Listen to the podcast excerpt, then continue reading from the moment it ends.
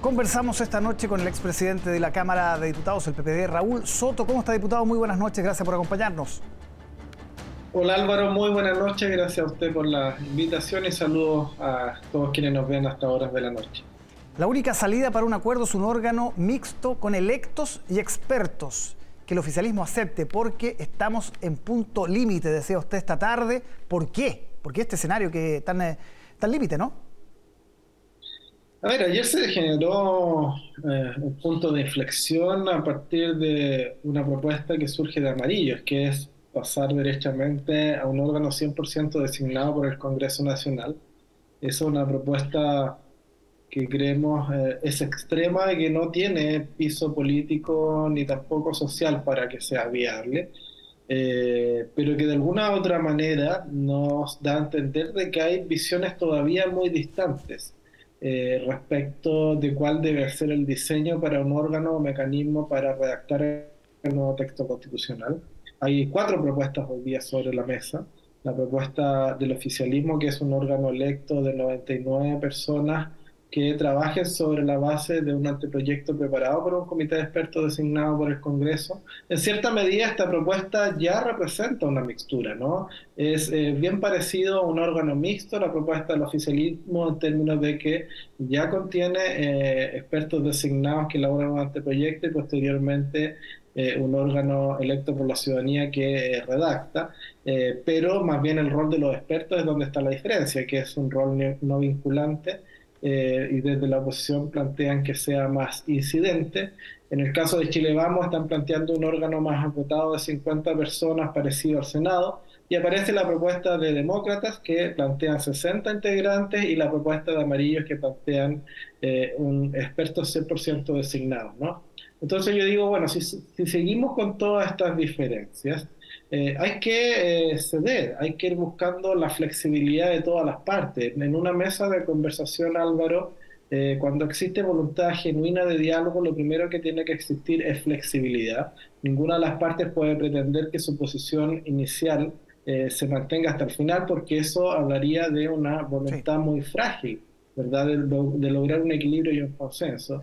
Y por lo tanto se ha planteado esta quinta posibilidad hoy día, que no es una posición personal, yo eh, respeto eh, la posición del oficialismo hasta ahora, del cual formo parte, y especialmente el Partido por la Democracia, nosotros hemos dicho que el ideal es un órgano 100% electo, eso es lo que nosotros creemos en nuestras convicciones políticas, pero entendiendo que acá hay que buscar un equilibrio, un consenso y hay que hacerlo con sentido de realidad y con flexibilidad. Lo que he dicho el día de hoy es que todas las partes deben al menos abrirse a la posibilidad de evaluar un órgano mixto donde, ¿verdad?, existan personas electas, pero también expertos con un rol un poco más incidente que nos permita a partir de allí generar ¿verdad? un equilibrio entre todas las posiciones y encauzar un proceso constituyente que lamentablemente se ha dilatado más allá de lo razonable y que necesita de una vez por todas empezar a dar certezas a Chile. Sí, hoy día habló esta noche el presidente Boric desde México, dijo que había conversado con varios de los partidos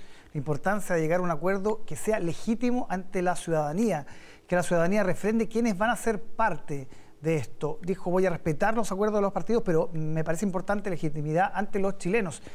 ¿Qué, ¿Qué, comunicación ha habido con el gobierno respecto a esta posibilidad de que sea mixto, de que finalmente el oficialismo se allane? ¿Y cómo ha visto usted también la reacción dentro del oficialismo? Bueno, yo veo apertura, flexibilidad, eh, al menos en las conversaciones privadas, de evaluar esta posibilidad. Hay que obviamente generar las instancias para eh, socializar, internalizar esta, esta, propuesta, ver efectivamente cuál es la viabilidad y a partir de allí generar una postura política. Eh, nosotros estamos simplemente mostrando un camino intermedio eh, para que todas las partes, tanto el oficialismo como también la oposición, lo analicen.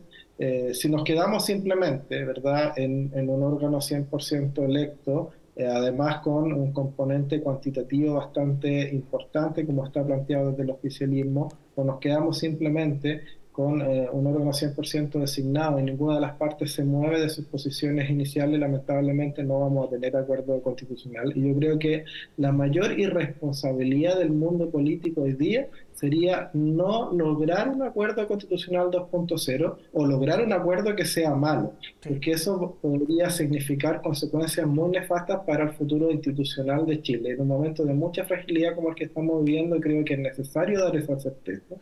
Y eso eh, sí están poniendo todas las alternativas sobre la mesa. Eh, están conversando los partidos políticos, los presidentes, las distintas bancadas, evaluando todas las, posibilidades.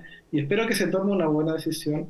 Eh, espero que no se eh, pretenda tirar el mantel por ninguna de las partes, romper una mesa que hasta ahora ha sido eh, manejada siempre bajo el principio de la buena fe y tratando con respeto de mediar las diferencias políticas que hay entre los distintos sectores. Diputado, ¿qué pasa si no se llega a acuerdo? Si fracasan definitivamente las conversaciones, ¿cuál es el escenario ahí? Bueno, yo espero que eso no ocurra. Yo la verdad sigo optimista, yo creo que todavía estamos a tiempo de cerrar un buen acuerdo en el corto plazo, dentro de los próximos días, dentro de las próximas semanas, pero va a depender, insisto, de la capacidad de diálogo que tengamos en función de la flexibilidad que vayamos mostrando también. Yo creo que esto es recíproco, en la medida que ambas partes muestren apertura y se empiecen a acercar en las posiciones, vamos a poder lograr ese equilibrio que estamos, estamos esperando. Eh, insisto, esto tiene que tener legitimidad social, eso es cierto, participación democrática de la, de la ciudadanía es un elemento indispensable para el éxito de cualquier proceso constituyente, pero al mismo tiempo recogiendo la experiencia de los errores y el fracaso del proceso anterior, eh, que fue rechazado el 4 de septiembre de manera categórica por la ciudadanía, creo que el componente de seriedad, de rigurosidad técnica, jurídica y política que entregan los expertos es un elemento que tampoco puede estar ausente y por lo tanto la pregunta que tenemos que hacernos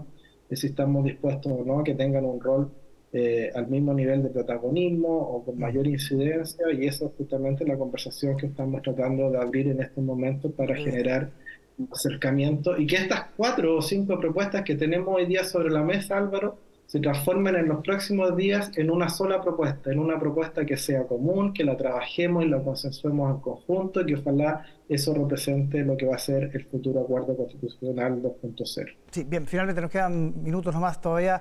Eh, diputado, el escándalo de las tarjetas de benzina que hoy día se publica en un reportaje de CIPER Chile. Eh, ¿Cómo se fiscaliza eso? Porque al leer eh, los casos de los diputados, uno que se le perdió, otro que le ocupa la hija, en fin, ¿Cómo se controla eso? ¿Cómo fue la situación mientras usted fue eh, presidente de la Cámara? Bueno, yo no, hasta ahora no, no tenía conocimiento de eso, enteré hoy día por parte del mismo reportaje que usted señala, será la, mesa actual la que tendrá que dar las explicaciones eh, del caso respecto de cómo está funcionando la fiscalización para aquello, sin duda alguna que los recursos fiscales deben ser utilizados correctamente eh, ese es un principio básico de probidad y de transparencia, ¿verdad? La función pública que no se puede, eh, bajo ningún punto de vista, poner en riesgo y por lo tanto esas situaciones deberán ser investigadas, sancionadas y corregidas a la brevedad y con toda la firmeza que implica la gravedad de los hechos, por cierto, que se dieron a conocer. Eh, y además viene a sumar esto en un momento donde está altamente cuestionada la Cámara de Diputados y Diputadas con un clima bastante beligerante, con eh, una crisis de convivencia, con una crisis de gobernabilidad y de estabilidad institucional que yo no había visto al menos en los cinco años que he estado en la Cámara de Diputados y Diputadas. Y yo espero que seamos capaces de recomponer las relaciones políticas humanas, de también reivindicar en la buena forma de hacer política seria, responsable, que dejemos la farandulización, ¿verdad? Y la banalización de la política que lamentablemente también se está apoderando de la Cámara de Diputados y que tratemos de generar un clima de respeto, de diálogo y de búsqueda de acuerdo, que es lo que espera la ciudadanía de nosotros. Eso se logra entendiendo que eh, no solamente verdad estamos actuando para representar intereses políticos propios o colectivos de nuestro sector, sino que también tenemos que actuar siempre pensando que tenemos que cuidar